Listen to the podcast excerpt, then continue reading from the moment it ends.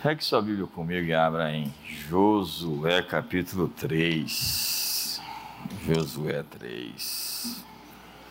Acho que eu vou conseguir terminar de pregar essa mensagem hoje, que eu já tenho algumas semanas dando partes dela. Contudo, haja a distância de cerca de dois mil côvados entre vós e ela. Ela aqui é a arca da aliança. Não vos chegueis a ela, para que conheçais o caminho pelo qual haveis de ir, visto que por tal caminho nunca passastes antes. Por tal caminho nunca passastes antes. Disse Josué ao povo: Santificai-vos, porque amanhã o Senhor fará maravilhas no meio de vós. Diga comigo a última frase: amanhã o Senhor fará maravilhas no nosso meio. Diga para a pessoa do seu lado: amanhã o Senhor fará maravilhas em nosso meio.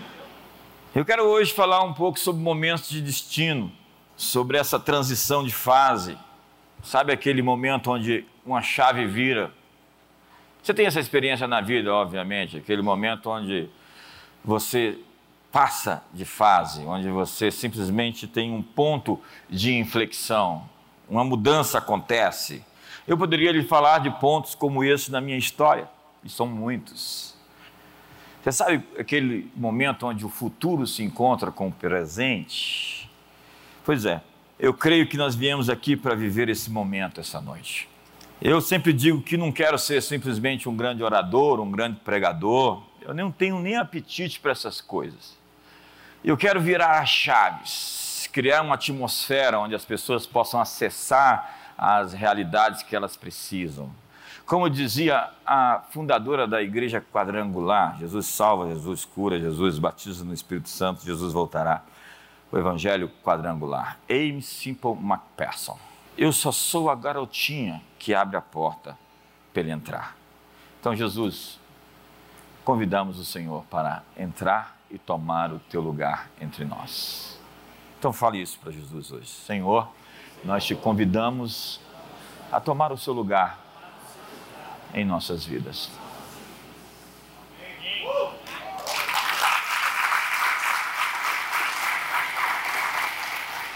Então, o lugar para onde você está indo, você nunca esteve nele antes, por tal caminho nunca passastes um caminho que não conhecestes, um caminho não trilhado, experiências não vividas, veredas não conhecidas. Eles estavam entrando numa terra que, ao invés do maná que comeram no deserto, comeriam agora leite e mel. E a terra prometida, a terra de Israel, é a terra hoje de inovação tecnológica e startups. Ao invés da água na rocha que eles beberiam, eles beberiam de ribeiros e riachos. Uma nova fase com um nível de autoridade diferente, com novos adversários, novos inimigos, porque aqueles que eles venceram ficariam para trás. Os problemas não seriam os mesmos, seriam outros. Isso significa crescimento, onde existem situações na sua vida que você não vai viver outra vez. Você vai enfrentar outras situações, ainda que elas sejam mais desafiadoras. Mas isso mostra que você cresceu e você está avançando para lugares maiores mas você tem que dar alguns passos para chegar a esse lugar. E o primeiro deles eu chamo de ativação. Ativação é acordar as coisas dormentes. Eu disse hoje de manhã sobre um teclado como aquele, aquele ali não sei. Mas hoje tinha um motif ali, que tem muitos recursos que você pode acessar, como um computador, como um carro, um carro último tipo, com muita tecnologia. E as pessoas não conseguem acessar tudo que está disponível porque elas não têm a habilidade, a capacidade de, entrar mais fundo. Se você pega um piano, por exemplo, alguém toca, é incrível, alguns vão tirar alguns sons. Um grande pianista vai tirar um super som. Então é como você, existem muitas coisas dentro de você que você não acessou e que precisam ser acordadas, acessadas. Nós precisamos entender que o destino tem que ser ativado. Identidade precisa de ativação, faz parte do, da missão de um pai, da missão de uma mãe, reforçar a natureza, a identidade sexual dos seus filhos. Um pai reafirma ao menino a força que ele tem que ter para ser homem. Como disse Davi para Salomão, as últimas palavras de Davi para Salomão é: "Se tu homem". Quando ele está para morrer e vai dizer alguma coisa para o filho, é "se homem". É isso que ele está dizendo, seja homem. Parece que essas coisas hoje são meio ofensivas para algumas pessoas. Então, pais têm que reafirmar o amor pelos seus filhos. Pais sarados, famílias funcionais, criam um ambiente onde os filhos se sentem amados e não vão mendigar amor nas ruas. Um pai que ama suas filhas, que mostra o valor que elas têm, vai criar um ambiente de proteção sobre elas, onde elas não vão se entregar para qualquer maluco na história da vida delas. Elas não vão viver de motel em motel, de um peito de um homem a outro peito de outro homem, porque elas tiveram um peito de um pai, para dizer que elas são lindas, importantes, magníficas e extraordinárias. E o menino não vai tentar provar que é importante, tentando ser um pegador, eu, né, os meus troféus, as minhas conquistas, não, porque ele tem autoestima e ele tem valor próprio e ele sabe o que é ter uma mãe e um pai e o valor que o pai dá à sua mãe. Por isso que muitos psicólogos dizem que o maior favor que você pode fazer aos seus filhos, pai, é amar a mãe deles porque quando uma criança cresce em um ambiente assim, ela cresce saudável. A propósito, família é o nosso bem maior depois de Jesus. Não é isso? Seu comportamento ativo que já existe dentro de você. A Bíblia diz para não andar na carne, para não satisfazer os apetites da carne, mas andar no espírito. Há pessoas andando rasteiramente, na sua natureza reptiliana a sua natureza inferior, vivendo em sentimentos e emoções rebaixados. A Bíblia fala das obras da carne que são conhecidas: inveja, ira, gritaria, intriga, porfia, maledicência, confusão, idolatria, feitiçaria, coisas das quais eu vos afirmo que não herdarão o reino de Deus os que tais coisas praticam. Mas o fruto do Espírito, e o fruto é um só, eu já ouvi tanto pregador falando do, dos frutos do Espírito. Não, é o fruto do Espírito, que é o fruto de uma árvore. É o fruto de alguém que nasceu de novo. E quando maduro, vai produzir nas, naturalmente, necessariamente, amor, alegria, paz, bondade, benignidade, fidelidade, mansidão, domínio próprio. E contra essas coisas não há lei. Crentes maduros, como uma macieira produz maçã, como uma mangueira produz manga, crentes maduros vão produzir o fruto do Espírito, porque é isso que eles são, faz parte de quem eles são, é a natureza deles.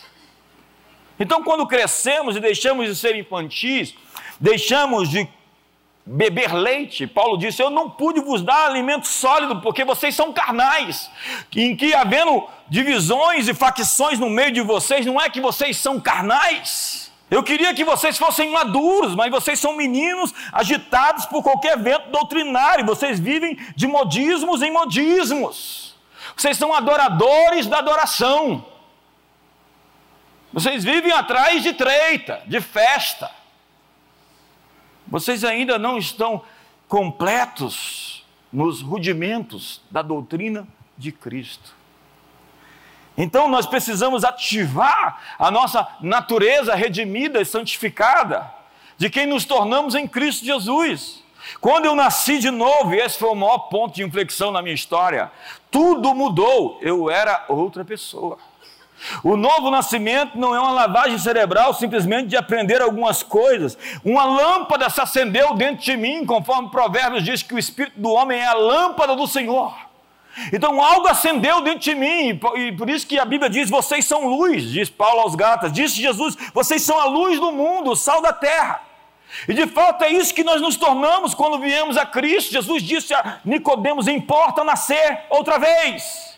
Mas a mente cartesiana diz: Poderia eu voltar ao vento da minha mãe e ela me conceber outra vez? Não. Nascer do Espírito, nascer da vida, nascer de Deus, onde a semente plantada no seu espírito, a palavra de Deus, brota e nasce dentro de você a vida de Deus, Cristo em você, a esperança da glória, maior é o que está em você do que aquele que está no mundo, e todo aquele que não tem o Espírito de Cristo, esse não é de Cristo, diz Paulo aos Romanos.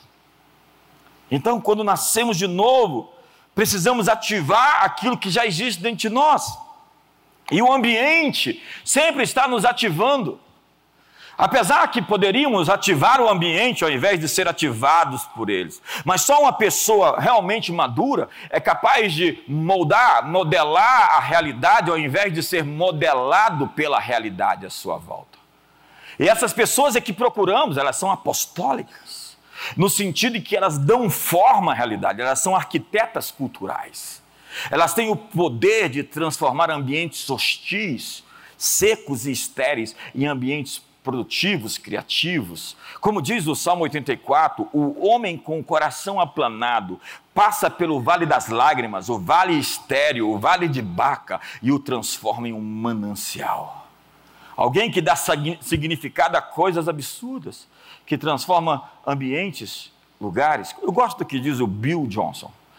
O meu maior papel, o meu maior chamado é ser um pai e um pai cria um ambiente onde todos sonham. Nosso trabalho é afetar a atmosfera das pessoas. Um líder não vai com a multidão, um líder guia a multidão. Um guia não sente o sentimento das massas, um guia cria e molda a massa. A palavra performar ou performance é dar forma a algo. O nosso chamado não é nos conformar, ter a forma, com a forma, mas transformar o mundo pela renovação da nossa própria mente. Então, à medida que eu me transformo por dentro e que o meu ambiente é curado, eu sou capaz de transmitir essa cura ao meu redor. Quando Jesus disse, Maraqueta-te, vento, cala-te, ele só estava liberando a paz que existia dentro dele para fora dele. E nós criamos um mundo em conformidade a realidade que nós temos dentro de nós. Sugiro dizer a você que o seu mundo à sua volta é do tamanho de você por dentro. Sua prosperidade é definida, como diz João Magaio, que seja próspera a sua vida, como próspera é a sua alma. Próspera é a sua alma. Almas prósperas geram ambientes prósperos. Mas sem visão, o povo se corrompe. As oposições que você sofre sempre vão liberar de dentro de você o que você tem de melhor. Quando você espreme algo, você tira aquilo que está dentro das pessoas. Quando pressionados, aquilo que está dentro de nós vai se mostrar. Se é murmuração e queixa, ira, gritaria, intriga, ódio, amargura, isso fica claro. A pressão revela as pessoas. E nós temos que ser pessoas pressurizadas. Pessoas pressurizadas é pessoas que têm pressão interna e que conseguem, conseguem suportar a pressão externa. Veja, você pega um avião e você sobe para suportar a pressão exterior, aquele avião está bem envelopado, bem fechado. E ele tem uma pressão interior para suportar a pressão exterior, que senão ele se parte. Para mergulhar fundo, e a cada quilômetro que você desce, você tem uma tonelada de pressão sobre você. Você precisa de um invólucro, de um submarino, de uma câmara que suporte a pressão da água. É como aquele Bob Gallard, que descobriu o Titanic e descobriu também restos de uma civilização que foi subitamente destruída por um dilúvio. E ele vai falar ali no Mar Negro sobre essa experiência que ele teve. 3 mil metros de profundidade, 3 toneladas de pressão. Nós precisamos criar pressão interior se nós queremos subir mais alto. Eu assisti aquele filme, aquele filme Everest, e eu fui parando com controle remoto, ponto a ponto, e fiz uma mensagem sobre como subir uma montanha. Primeiro, você nunca sobe uma montanha sozinho. Sozinho você pode até ir rápido, mas você não vai longe. Eu tenho medo, na verdade, de gente sozinha. E outra coisa, quando você chega no topo, você não pode ficar no topo por muito tempo, porque o, o ar é rarefeito. Já viu esses cristãos que têm uma experiência espiritual e ficam ali em cima? Parece, eles ficam meio, meio, meio lelé. Assim, é, já viu esses profetas que vivem profetizando 24 horas por dia? Esse pessoal é meio, meio maluco. Eles, não, eles têm uma identidade de profeta, então eles olham para você e têm medo de você. Você, você vai surtar, uma hora você vai sair, sair, vai quebrar, porque a pressão quebra. Você não pode ficar com o arco esticado todo o tempo, porque senão ele perde a força. Há um limite para a resiliência. A resiliência é a capacidade de se dobrar sem se quebrar. Você já viu aqueles saltos que a pessoa pega com aquela vara e você fala, vai quebrar. A vara, a vara, ela dobra, dobra, dobra. Vai quebrar, não é possível. Mas ela não quebra. Ela lança o sujeito do outro lado. Assim é com a vida. Às vezes parece que quebra, mas aquilo que veio para te quebrar é aquilo que vai te impulsionar para o seu salto. Mas para não quebrar, você precisa ser flexível, porque há pessoas inflexíveis. Você sabe aqueles prédios em Tóquio que estão acostumados a tremer? A engenharia, a produção daqueles prédios é feita com materiais elásticos. Porque eles tremem e ao mesmo tempo eles sacodem, eles dançam um pouquinho, eles se mexem com o tremor. Eu tenho muita dificuldade com gente inflexível. Eu vi uma mensagem engraçada do sujeito dizendo que esse negócio de torneira muito apertada vai vazar água. Eu tenho medo de gente muito santa, muito legalista, muito radical.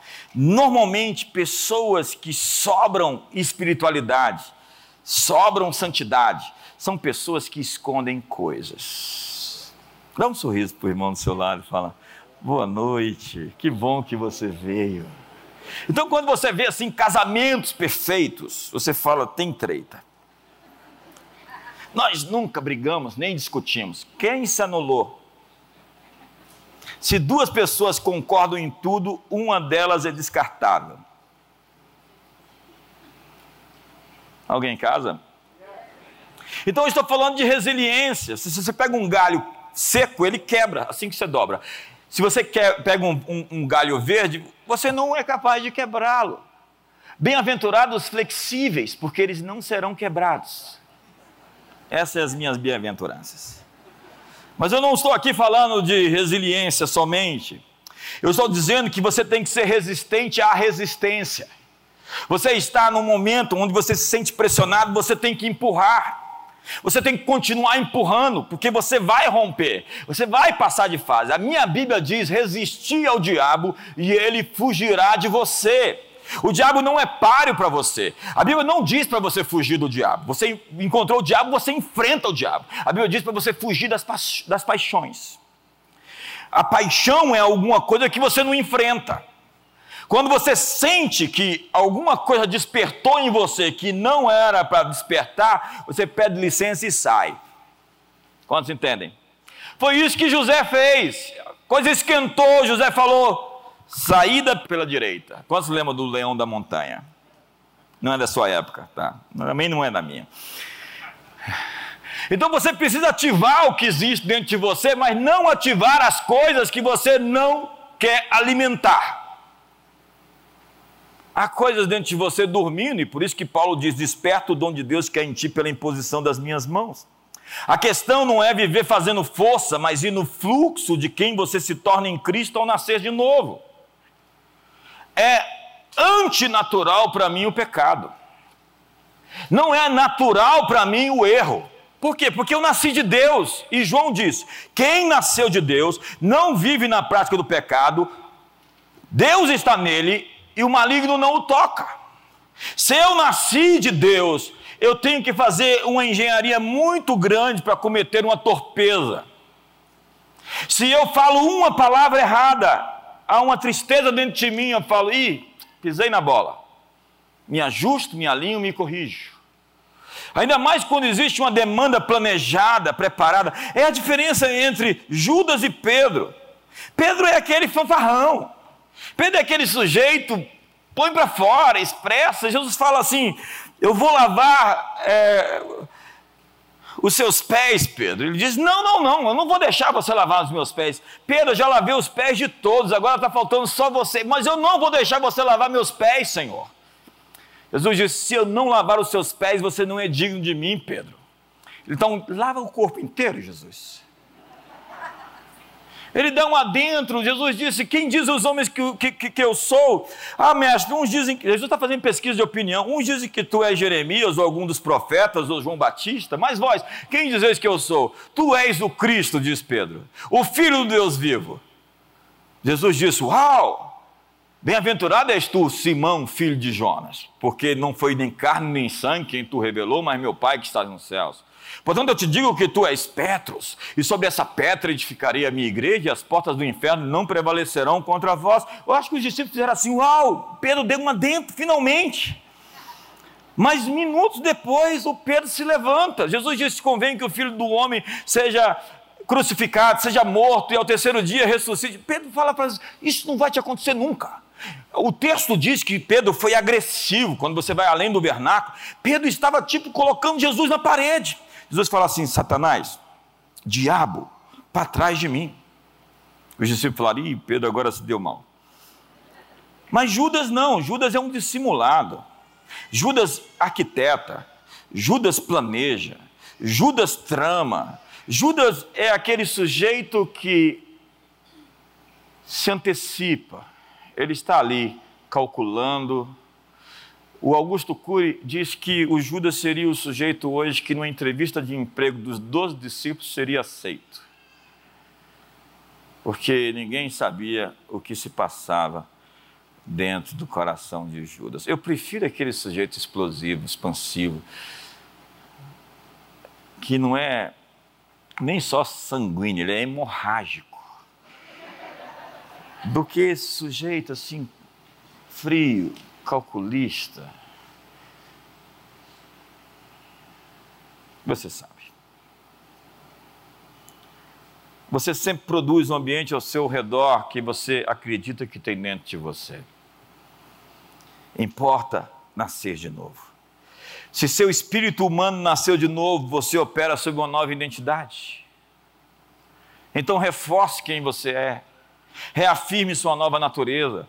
Pare de falar em quem você foi ou no que você fez. Haja agora a partir do seu novo homem que está dentro de você e tem um novo DNA, um DNA de destino. Acesse as suas entranhas. Se esvazie. Olhe para o para-brisas. Pare de olhar para o retrovisor. Girassóis estão conectados onde está o sol. É incrível aquela planta, ela se move onde o sol está. Com o que que você está conectado? É preciso se conectar à sua identidade interior. Você tem habilidades dentro de você não desenvolvidas. Você tem dons e talentos não descobertos. Você é responsável pelo seu autodesenvolvimento. Você precisa continuar crescendo. Você chegou até aqui, mas tem um próximo passo tem um outro nível. Eu continuo estudando, eu continuo lendo, eu continuo amando aprender, eu continuo tentando afiar o meu espado, a minha espada, meu machado, aperfeiçoar as minhas habilidades, ser uma pessoa melhor. O meu intento é a cada dia ser um melhor pai. Eu agora estou com um desafio, ser pai de adolescente. Antes eu fiquei estudando sobre o que, que era ser pai de uma menina única, filho único. A rainha lá na cadeira. Eu falei, Jesus. Aí surgiu a Caris. Agora o desafio era outro. Eu já comprei livros sobre ser pai de meninas. Eu tento aprender. E agora ser pai de adolescente. Esses dias chegou para mim e disse: Eu também tenho opinião e minha opinião é importante. Eu falei: Você só é um bebê. Um bebê, um nenenzinho. E é lindo essa parte. Eu não sou esses pais frustrados. Aproveitem enquanto é de tempo, porque depois cresce. Cresce e a aventura aumenta, porque agora a gente vai ter, nós teremos conversas de altíssimo nível. Agora nós vamos desenvolver um relacionamento. É, eu, ontem eu cheguei no quarto dela, abri a porta e falei: Filha, lembrei de uma coisa tão linda. Você era bebê e todo mundo gostava de te beliscar. Todo mundo queria, às vezes na igreja, 500 pessoas ficavam passando a mão. Até um dia que eu fiz um, um administrativo com a liderança. Falei: para de tocar nas crianças. E pior de tudo é que tinha gente que gostava de beijar bebê. Você não beija bebê porque bebê Primeiro você não beija a mão do bebê, porque depois ele leva para a boca e as suas bactérias vai para dentro do bebê e o bebê não tem sistema imunológico formado. Agora com essa pandemia acabou esses beijos. O Pedro era o maior beijo, beijoqueiro da igreja. Mas aí a gente exorcizou ele. E aí, onde é que eu estava? Cheguei para ela, filha, eu me lembro uma vez que eu estava num hotel, não sei se no Brasil ou fora do Brasil, e onde ela chegava nos aeroportos era incrível, porque ela tem uns cílios grandes, um olho grande, né? E as pessoas ficavam falando dela onde ela chegava, era muito celebrada em todo lugar. E um, um jovem rapaz de uns 20 anos parou, olhou para ela e falou: Você, eu queria me congelar hoje, 20 anos, para que você crescesse e eu pudesse casar com você.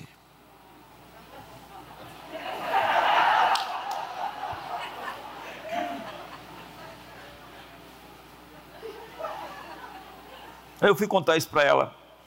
Porque era incrível. É, essa, essa nova geração é melhor do que nós. E um pai quer que seus filhos sejam melhores do que eles. É assim que funciona um pai.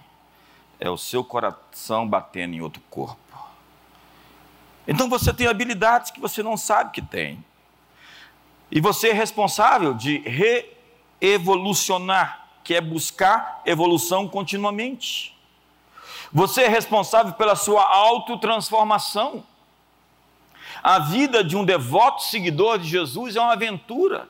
Muita gente está buscando aventura em festa, em inferninho, em droga, em bebida, em sexo.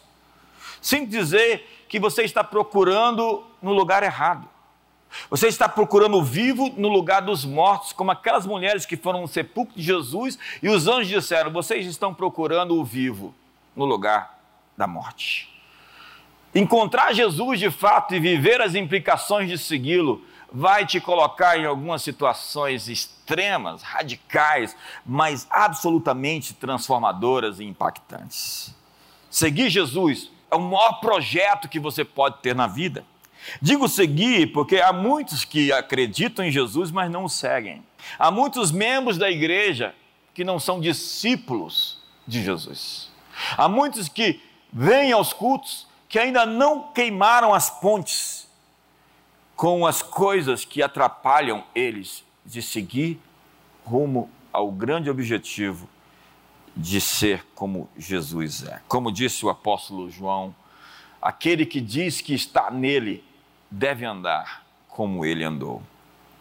Você foi autorizado a comparecer no seu lugar de destino. E esse lugar é um lugar onde você nunca esteve antes. Então, dê-se permissão para ser desconfortável, porque crescimento sempre envolve desconforto. Vamos lá. Você estava, ao inclusive, nove meses no útero da sua mãe. Nove meses de aluguel que você deve. E estava tudo bem. Você estava nadando naquela água primordial como é que é o nome daquilo lá, pastor Pedro? Líquido amniótico. E você estava ali passeando, se achando no seu oceano particular, comendo e bebendo de graça. E aí um dia tem que nascer. Então abriu-se a porta da esperança.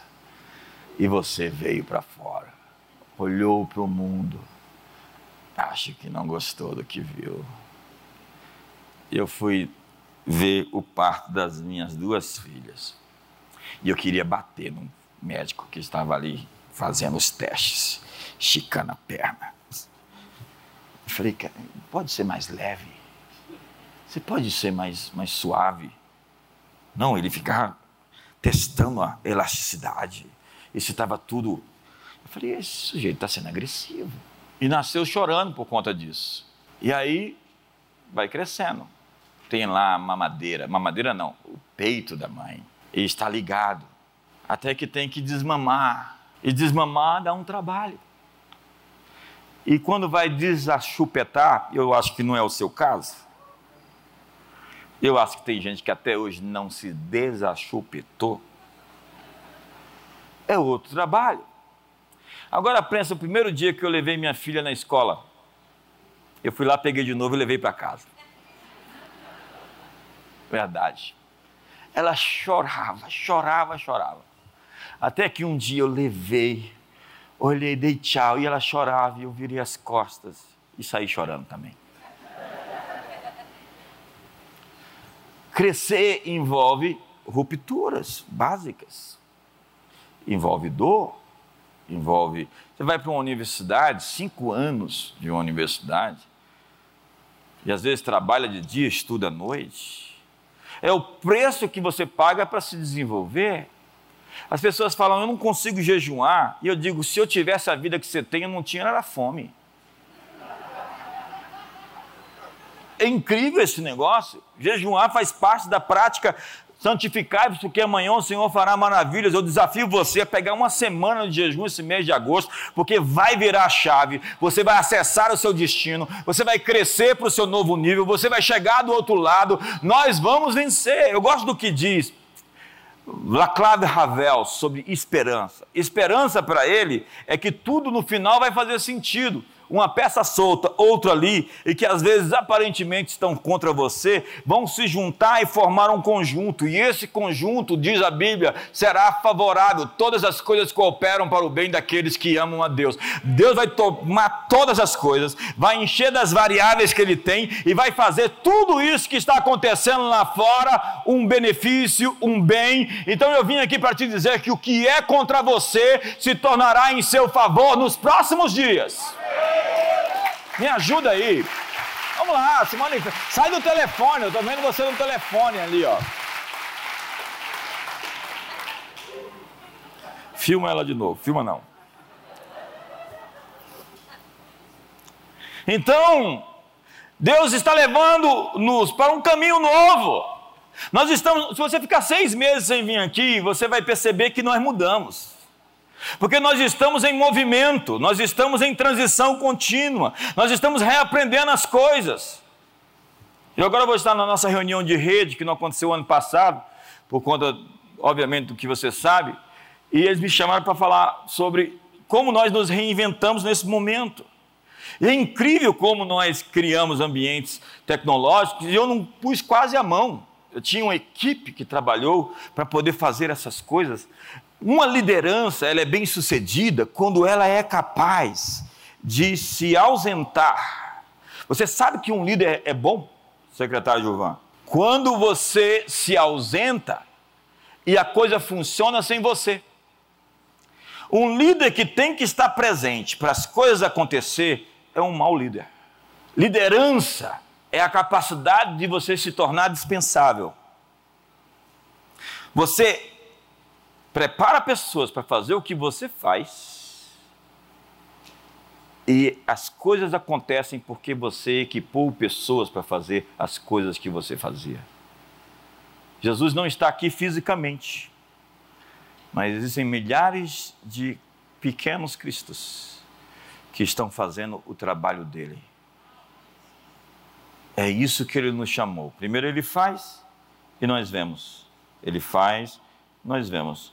Depois nós fazemos, ele vê, ele supervisiona e depois nós fazemos. Isso é liderança. Capacitar pessoas a fazer as coisas que nós fazemos.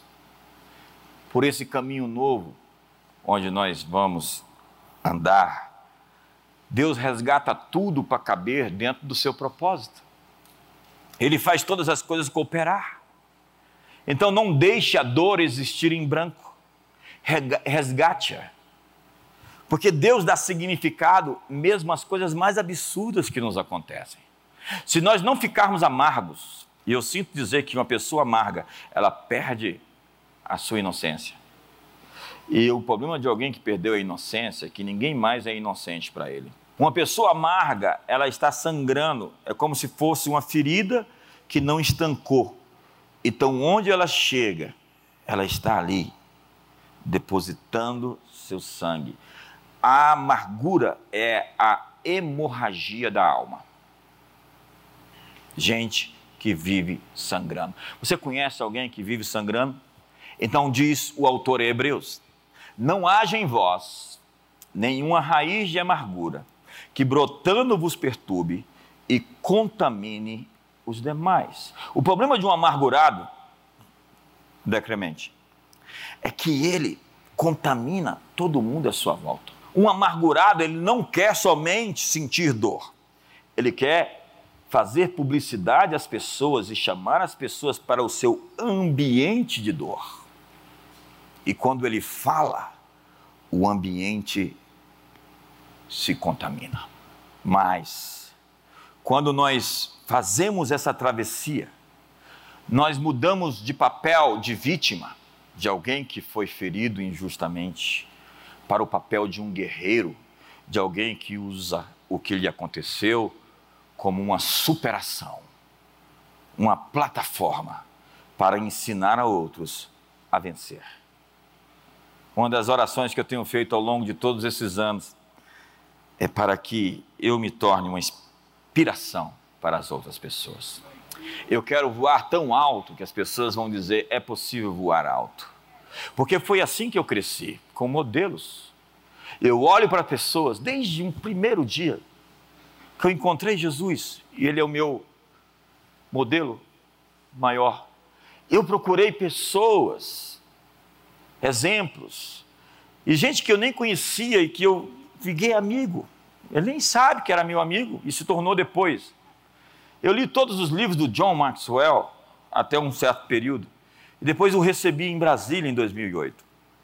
Eu queria aprender tudo sobre lideranças acerca dele. Recebemos o seu treinamento do milhão de líderes aqui por três anos. Eu lia tudo e ouvia tudo do Miles Monroe. Nos últimos três, quatro anos da vida dele, ele se tornou um amigo íntimo da mesa. Ele era meu amigo, não sabia que era e depois veio para a mesa de verdade. Eu li tudo sobre Bill Johnson, eu li tudo sobre Abraão de Almeida na época, né? Bem antigo esse período. Eu acho que você nem sabe quem é. E escreveu muitos livros de escatologia e eu aprendi toda aquela escatologia que alguns de vocês ainda creem. Depois fiz as contas e descobri que a conta não bate. E se você está ouvindo esses pregadores de caos, esses apocalípticos, esses caras que só vivem falando de sinal da besta, de grande reset, você está perdendo seu tempo, intoxicando a sua alma, a sua frequência está baixa. Nós somos profetas da esperança e nós estamos dizendo, vai fazer sentido as coisas desconexas vão se juntar e irá fazer sentido. Uma outra palavra para esperança em um idioma antigo é curva. Nós vamos fazer essa curva, nós vamos sair do outro lado. Diga para o seu irmão, nós vamos fazer essa curva, nós vamos sair do outro lado. Diga para o outro irmão, nós vamos fazer essa curva e nós vamos sair do outro lado. Ei, livre-se da amargura, livre-se do ódio, livre-se da inveja. No momento em que você fizer isso, todas as coisas que dizem respeito a você se manifestam, porque existe uma frequência que você atrai como um imã. Quando você está carregado de coisas, de sentimentos, de emoções, parece que você atrai todas as coisas a você que não deveriam acontecer. Olha uma interferência aqui dos jovens aqui do lado. Isso aqui são os adolescentes aqui do lado. É, e alguém vai chegar lá e falar para eles que não está na hora deles fazer louvor. Alguém já até saiu correndo lá. Isso é interferência na frequência. Eu sinto dizer que existem interferências na sua frequência que você tem que fechar as portas e não deixar afetar sua alma. Está azedando o seu Todd. Não, o seu Nescau. É o Todd mesmo? Obrigado. O pessoal estava falando de todes. Eu falei, não, todes são muitos Todds. É um absurdo. Sabe, podem haver momentos em que você perdeu no passado, mas esse é um tempo para você fazer o que você é chamado e ungido para fazer e nada mais. Seu maior fruto vem de fazer o que você é chamado e dotado para fazer. Isso é o que nós chamamos de elemento. E nesse tempo você cria momentos de destino. Você já esteve no meio de uma conversa e você e outra pessoa ficaram, deu uma energia, um ambiente, uma atmosfera, você ficou arrepiado, porque foi dito algo que ressoou na atmosfera e mudou o ambiente. Esta é a evidência de passar uma linha. Hoje você vai passar uma linha. Quantos querem passar uma linha aqui hoje? Quantos querem mudar de fase hoje? Quantos querem crescer? Quantos querem abandonar a, a, a autojustificativa? Quantos querem abandonar a amargura, o ódio, a intriga? Entrar em um novo território, então, que não foi explorado, um caminho pelo qual nunca estivemos antes. Este é o lugar onde o seu espírito está alinhado com o ritmo do céu. Então o céu se encontra com a terra. Você já entrou nessa zona de convergência muitas vezes. E você às vezes não percebe, porque esses são momentos elétricos. Isso pode ter acontecido quando você se apresentou em uma peça, em uma dança, em um evento atlético, num conselho estudantil, numa eleição. Cada um de nós fomos feitos para um propósito. E quando nós entramos nessa zona de convergência, e convergência traduz-se: é isso que eu sou, é isso que eu nasci para fazer. Esse movimento do jump out, desse salto para fora, esse momento de pico, onde você acorda e desperta coisas que você sabia, não sabia que tinha dentro de você. Então, nesse momento, o futuro está sendo revelado para você. A vida lhe dá compromissos no destino para que você possa provar e ver seu futuro e conformar segundo a sua vocação. Então, nesses momentos, abrace quem você é e viva uma vida sentindo-se autêntico. Você está sendo quem realmente é. Você está 100% vivo porque você está fazendo o que você faz de melhor. Você está energizado em vez de esgotado pela atividade. Tem coisa que não me cansa porque eu estou dentro do elemento que eu fui criado. É onde eu perco a noção do tempo. Então você experimenta uma consciência atemporal. O pessoal da psicologia positiva vai chamar isso de flow. Você parece que o tempo passou e você não viu o tempo passar. Você se torna totalmente envolvido numa atividade e você entra numa bolha do tempo. Isso cria uma demanda você não vai mais conseguir viver como viveu antes disso. Há experiências, pontos de inflexão na nossa vida, onde não dá mais para viver naquele nível anterior. Você experimentou uma promoção, um acréscimo, um crescimento. Esse tipo de experiência tem uma assinatura, você fica marcado. Isso fica gravado. Você descobre como atender a uma necessidade fazendo o que faz de melhor e o que mais gosta de fazer. Descubra o que você gosta de fazer e transforme nisso numa carreira. Descubra o que você ama fazer e torne isso uma profissão. Quando você entra nessa convergência, é isso que eu sou, é isso que eu nasci para fazer. A energia sobrenatural é liberada. É porque a convergência multiplica seu poder de produzir melhores resultados em menos tempo, restaurando até mesmo os anos consumidos pelo gafanhoto. Quantos perderam tempo aqui na vida? Quantos reprovaram de ano? Não levanta a mão. Quantos perderam tempo num relacionamento que não fluiu, uma coisa que você investiu muito tempo e não vingou? Namoros, noivados, até mesmo casamento. Há uma promessa para você nesse livro. Deus disse: Eu vou restituir os anos consumidos pelo gafanhoto. Deus diz para você: olha, até o tempo que você perdeu, os anos sem colheita, eu tenho uma colheita reservada e preparada para a sua vida. Quantos acreditam nessa palavra? Me ajuda aí. Então, esses são momentos de destino. Você está vivendo um momento de destino. Sabe, eu estava vindo para cá recebendo instruções, palavras proféticas que são minhas, totalmente particulares, customizadas. Deus tem uma palavra especial para você. Uma palavra que não diz respeito a ninguém, somente a você, porque profetas têm segredos com Deus. A Bíblia diz que Deus vai nos dar um novo nome que ninguém sabe a não ser você e Ele. Você foi projetado com um propósito. Você foi desenhado com um propósito. É por isso que você é como você é. Deus o formou no ventre da sua mãe, como diz Jeremias, antes que o mundo fosse criado. Eu te escolhi. Deus está dizendo: Eu tenho um plano com você antes de você vir ao planeta. Eu já programei as boas obras para que você andasse nelas de antemão. O meu trabalho é me alinhar com esse plano. O meu trabalho é descobrir esse script divino. O meu trabalho é ser ativado nisso. Antes de você respirar a primeira vez, Deus tinha um plano específico para você. Ouça o que diz o Salmo 139. Pois tu formaste o meu interior, tu me teceste no seio da minha mãe. Tecer é um trabalho artesanal. Graças te dou, visto que, por um modo assombrosamente maravilhoso, fui formado e entretecido como que nas profundezas da terra. Você foi projetado para um propósito específico, mas quando você perde o seu propósito, você começa a funcionar mal, você fica quebrado. Por que, que um brinquedo fica quebrado? Por que, que um, um instrumento como esse quebra? Quando é usado indevidamente, de maneira inadequada, você passa a funcionar errado. E aí vem os complexos. E a palavra complexo em si já diz, é uma coisa cheia de nós. Mas eu vim aqui te dizer que Deus quer desatar os nós da sua vida. Deus quer tornar você uma pessoa leve, uma pessoa fácil. Pessoas fáceis. Nós queremos pessoas fáceis, pessoas leves, pessoas descomplicadas. Tem gente que está toda amarrada, amarrada em relacionamentos. Quando você tem um relacionamento sexual com alguém, você acha que é simplesmente um toque de corpo? Você se conecta com a alma, você libera ocitocina. Ocitocina é o hormônio responsável por a ligação. É o que uma mãe produz quando amamenta. É o que se produz num abraço prolongado. É o hormônio da amizade.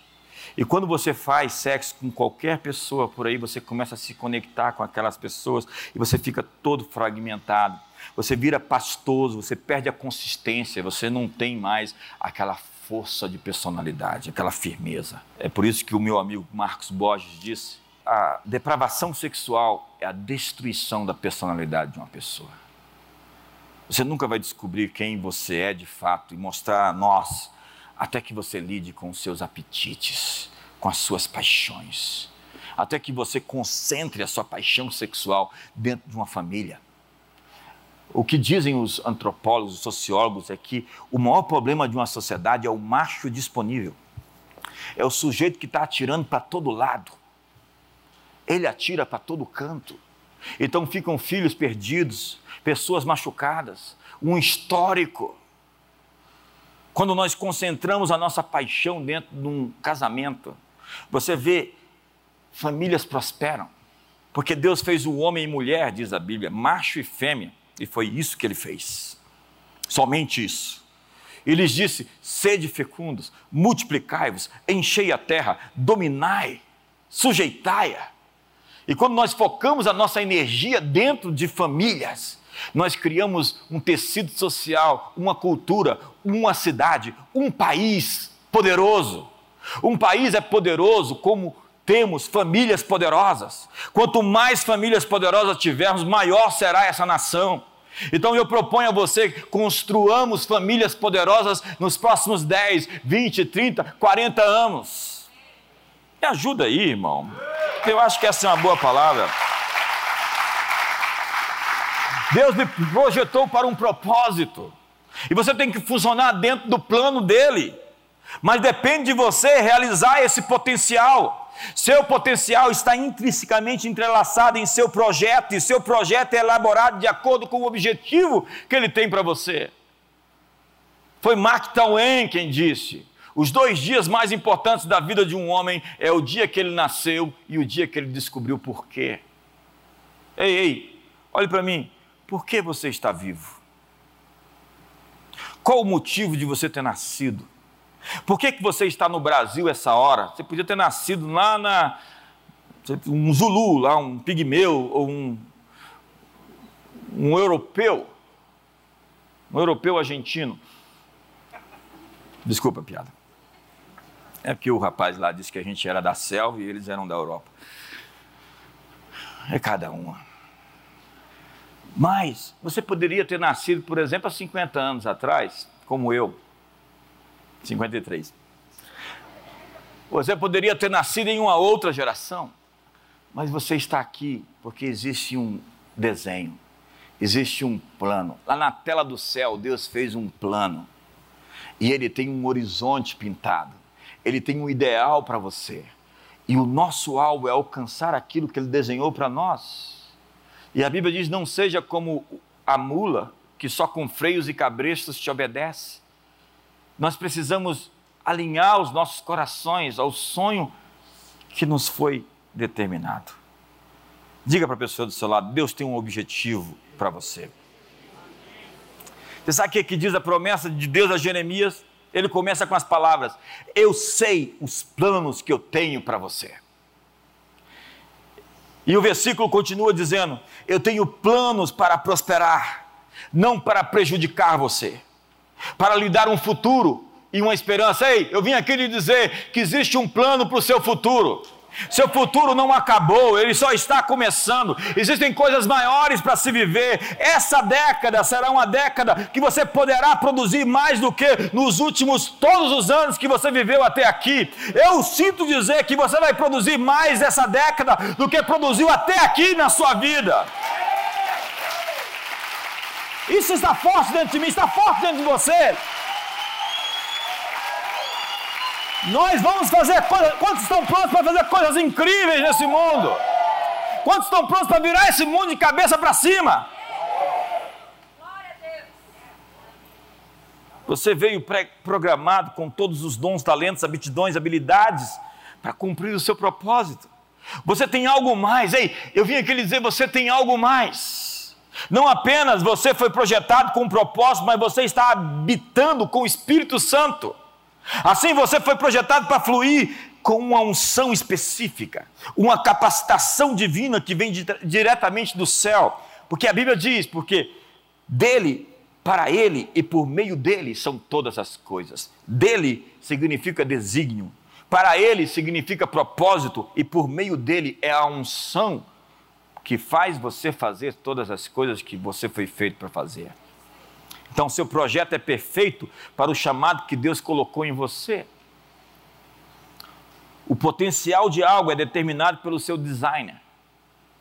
O pássaro pode voar, os peixes podem nadar e você pode preencher o espaço. O que você pode fazer? Para que você foi criado? Seu potencial está intrinsecamente entrelaçado em seu projeto e ele foi elaborado de acordo com o seu propósito. Você é perfeito para o seu propósito. Até mesmo é, as coisas, a sua, a, o seu, seu temperamento é perfeito para o seu propósito. Talvez você esteja em um lugar onde agora você não sente que tem propósito.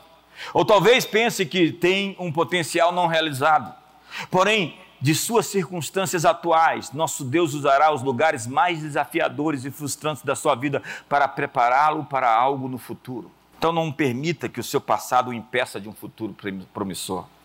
Deus está com você pronto para atender às suas necessidades com amor, provisão e direção. Deus não é contra você, Deus é por você. Deus não está conspirando contra você, Ele está conspirando em seu favor. E o Salmo 139 diz: quão numerosos são os teus pensamentos. Se os contasse, seriam maiores, mais numerosos do que os grãos de areia. Deus tem tantos pensamentos sobre você. E ministério profético não é oprimir as pessoas com julgamentos e juízos. Ministério profético é pegar um desses pensamentos e dizer às pessoas o que Deus está pensando sobre elas. Quantos me entendem aqui hoje? Então, Romanos 8 nos dá uma promessa Alguma coisa pode nos separar do amor de Deus? Independente da sua situação, das suas escolhas, Deus pode transformar qualquer obstáculo em uma oportunidade. Diga comigo, oportunidade. E Ele usará todas as experiências da sua vida para o seu bem e para a sua glória. Tudo o que você precisa fazer é colocar a sua fé e confiança nele, porque Ele é galardoador daqueles que o buscam. Deus conhece aqueles que acreditam nele. E a beleza dos caminhos de Deus é que Ele faz todas as coisas funcionarem para o bem, todas as coisas juntas. E não existe uma promessa geral na Bíblia de que todas as coisas funcionam para todos, mas existe uma promessa de que vai funcionar para aqueles que o buscam, para aqueles que querem agradá-lo. Você foi projetado para ter sucesso e você terminará a obra que começou. Nesse mês de agosto, eu quero desafiar você a acordar todas as manhãs e declarar em voz alta o que Deus está falando sobre você. Então você verá portas fechadas se abrindo. Você verá relacionamentos quebrados sendo curados. Você verá sonhos esquecidos sendo restaurados. Você tem um propósito nessa terra que só você pode cumprir. Quando Deus fez você, Ele quebrou a forma. Só existe um único você nesse mundo. Por isso não se compare, porque a comparação é a morte da autenticidade. A sua vida é projetada para o destino. Um designer que é perfeito e ungido para o seu propósito pessoal. É hora de descobrir e se alinhar a essas coisas. É hora de ser acordado e ativado. É hora de se atualizar. É hora de se conectar. Diga você, honre a sua família. Você conhece um homem, você conhece uma mulher pela forma como eles tratam os mais próximos, os mais íntimos. Honre seus líderes. Dennis Silk diz algo incrível. O plano mestre na vida é fazer com que as pessoas ao seu redor se apaixonem por você. Ser bem-sucedido é ganhar acesso ao coração das pessoas e dar a melhor parte de quem você é por essas pessoas. É hora de se integrar, de se conectar às pessoas do seu destino, porque o seu sucesso depende de pessoas. E se você não é bom de relacionamentos, você não vai conseguir acessar as coisas maiores que você precisa. John D. Rockefeller disse: Me dê uma pessoa que consegue se conectar a outras, servir a outras, se relacionar com outras pessoas. Eu pagarei muito dinheiro por essa pessoa. Deus escondeu os presentes que Ele tem, os tesouros que Ele tem em outras pessoas. Ele não nos deu simplesmente tudo mas Ele colocou em outras pessoas o que nós precisamos. E nós nunca vamos ter o que nós precisamos se nós não conseguirmos honrar essas pessoas, para que elas liberalmente possam entregar o que Deus colocou dentro delas para nós. E é por isso que a Bíblia diz: honre a todos. Cultura da honra não é simplesmente honrar o seu líder. Cultura da honra é honrar a todos é ter um estilo de vida de quem honra, de quem celebra, de quem comemora.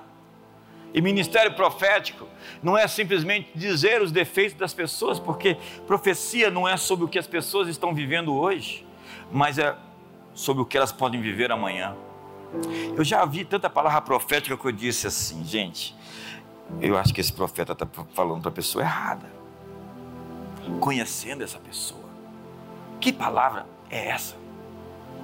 Entenda que o que ele está dizendo não é sobre o que a pessoa é, ele está dizendo o que a pessoa pode se tornar. E é por isso que é uma palavra profética, porque ela está liberando potencialidades, ela está liberando destinos, ela está liberando possibilidades, porque a Bíblia diz que Deus nos amou quando nós ainda éramos pecadores e entregou seu Filho por nós. Então, Deus apostou em você não pela pessoa que você era ou pela pessoa que você é. Deus apostou em você pela pessoa que Ele viu você se transformar. Deus aposta em um líder de gangue, em um traficante, porque Ele vê aquela pessoa em um adúltero, em uma pessoa pervertida, em uma pessoa violenta, porque Ele viu aquela pessoa. Entenda que Moisés foi lá no Egito matou um homem, escondeu aquele homem sob a areia, fugiu. E durante 40 anos Deus transformou o temperamento de Moisés. E Moisés deixou de ser um sujeito sanguíneo para ser uma pessoa mansa e quebrantada. Na verdade, a Bíblia diz que não havia nem um homem tão manso sobre a terra como Moisés. E Moisés foi tentado justamente naquilo que ele era forte. Você não é tentado na sua fraqueza. você é tentado na sua força. Porque Moisés fere a rocha duas vezes. Ele se ira, se irrita. Mas a Bíblia diz que ele era o homem mais manso da terra. Então, como o homem mais manso da terra, ele foi tentado justamente naquilo que ele era mais forte. Como aquela mulher que seguiu Jesus todos os dias da sua vida, que foi fragada em adultério, fragante adultério, e que depois se tornou uma das mulheres mais santas, consagradas, mais consagradas, porque aquilo que ela expressava como fraqueza aparente era onde residia a sua força. Você pensa que Jesus colocou Judas como tesoureiro por quê? Jesus sabia que Judas era um ladrão? E por que, que ele entrega logo o tesouro para Judas? Porque a força de Judas estava ali e ele tinha algo a mostrar. Entenda que Deus está reposicionando você. Ele está lhe chamando para dentro da sua esfera, onde você está no seu elemento. É, eu, eu, eu aprendi com o John Maxwell. Não invista naquilo que você é fraco. Eu, por exemplo, podia tocar um instrumento. E eu já tentei, eu vou aprender ainda. Mas essa não é a minha força. Eu poderia ser um jogador de futebol medíocre.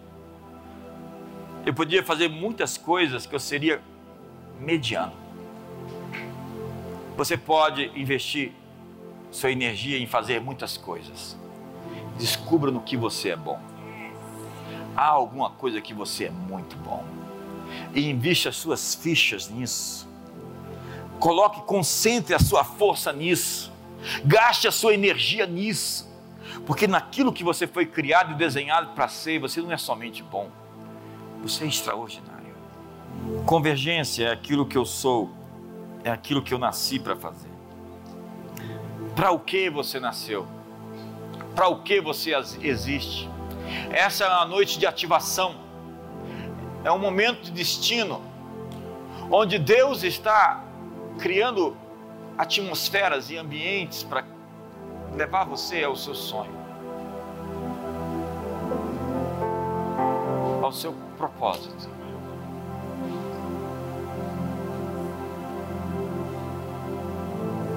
Há pessoas com profissões erradas.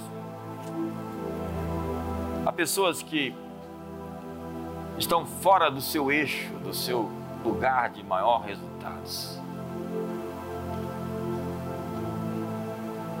Vocação, propósito, sua missão precisa ser cumprida. Mas há pessoas resistentes, há pessoas que não se dobram, não resilientes, há pessoas que ficaram feridas, machucadas e que por conta disso ficaram enviesadas. É hora de encontrar, refocar, realinhar e encontrar esse flow, esse fluxo. Acessar os poderes do mundo vindouro, ser energizado por esse poder que ativa você, acorda seus dons. E essa é uma noite onde dons vão acordar, onde habilidades vão despertar, onde capacidades vão forçar passagem para se manifestar. Feche seus olhos hoje. E se concentre hoje em buscar uma direção, uma orientação, uma palavra de destino. Feche seus olhos para ver.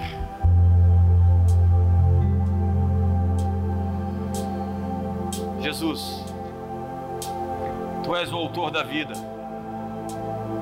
Tu és aquele por meio de quem tudo existe. O Senhor criou o mundo, o universo. O Senhor nos fez. E o Senhor nos conhece. O Senhor sabe quem somos. O Senhor sabe para que existimos. O Senhor sabe por que vivemos. Qual é o teu plano qual é o teu propósito. Acorda dentro de nós uma paixão, acorda dentro de nós um fogo, acorda dentro de nós um desejo, e enche nosso coração com propósito, propósito, propósito.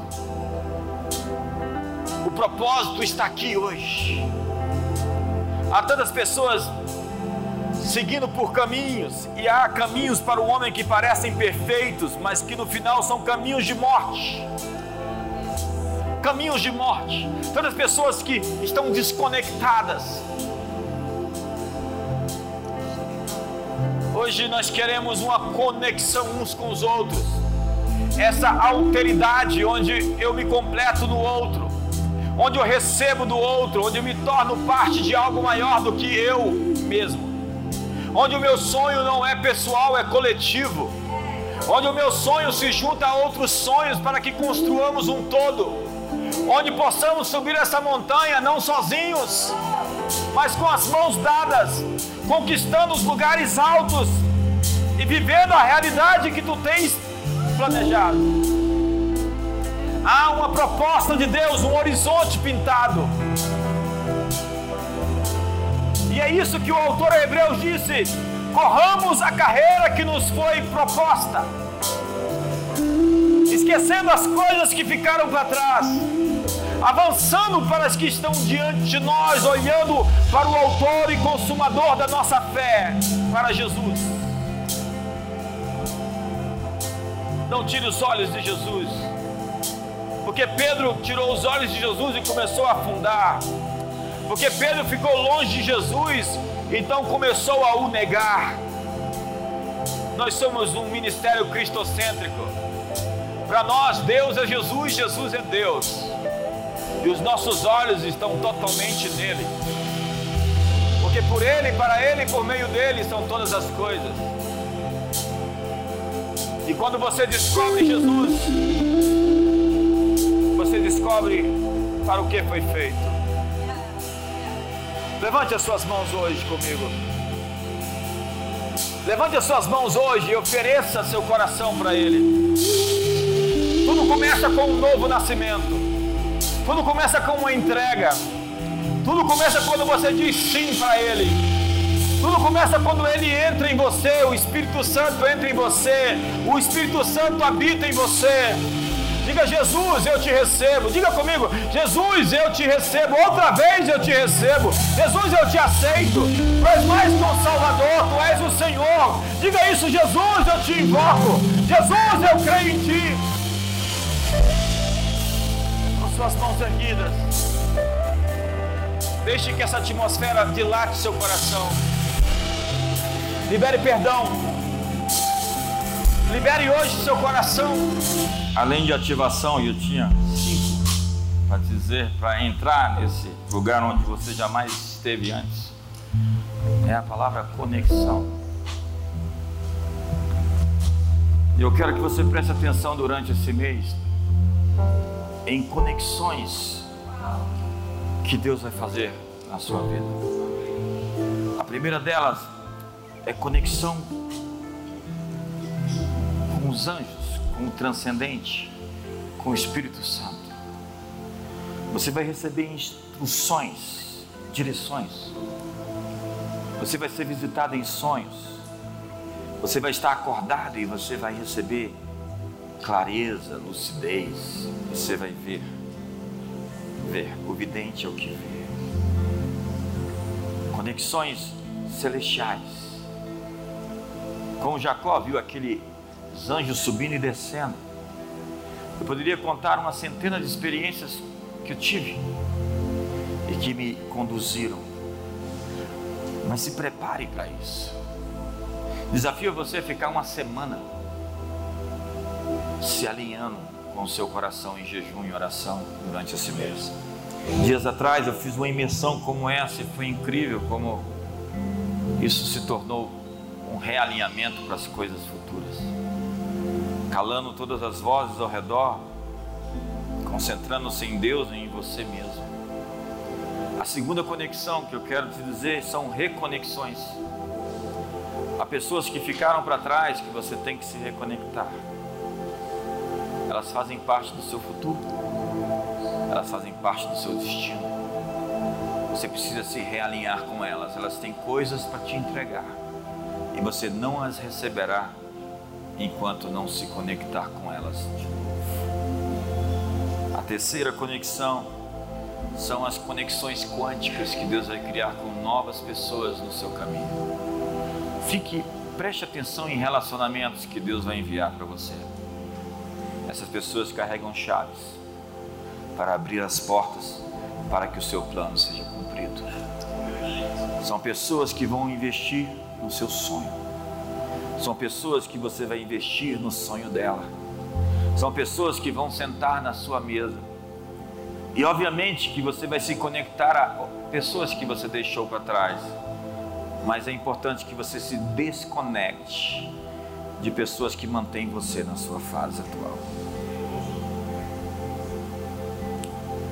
Há pessoas que só apelam para a sua carne. Elas apelam que você fale mal, que você critique, que você entre num círculo vicioso de intriga. Há pessoas que querem chamar você para a sua dor ao invés de chamar para a sua cura. A segunda palavra dessa noite, além de ativação, é conexão. Preste atenção nas conexões celestiais, nas reconexões e nas conexões quânticas que Deus vai enviar para você esses dias. O que Deus está dizendo, o caminho que você está prestes a andar nele, você nunca esteve nele antes. Então tudo é muito novo.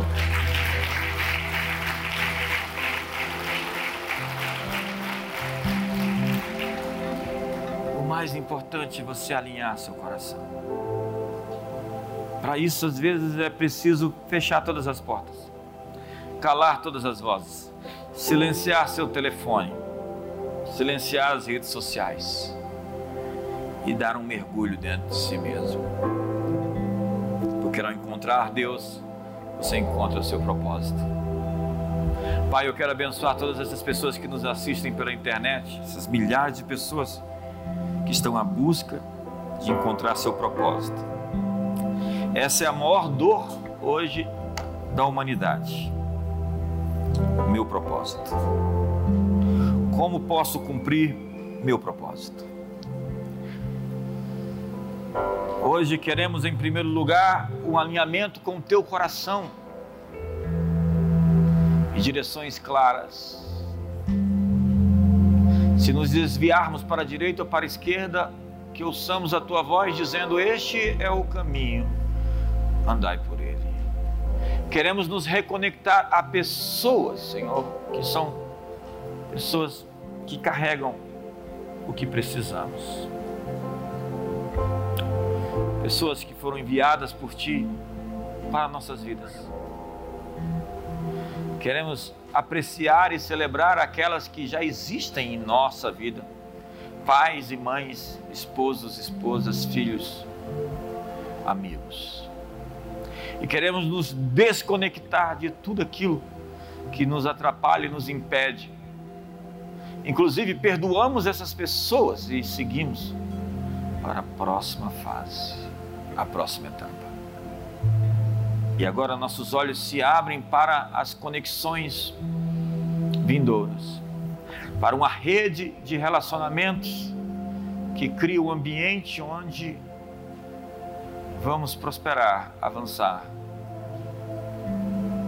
Essas pessoas são a equipe de subir a montanha, de conquistar os lugares altos.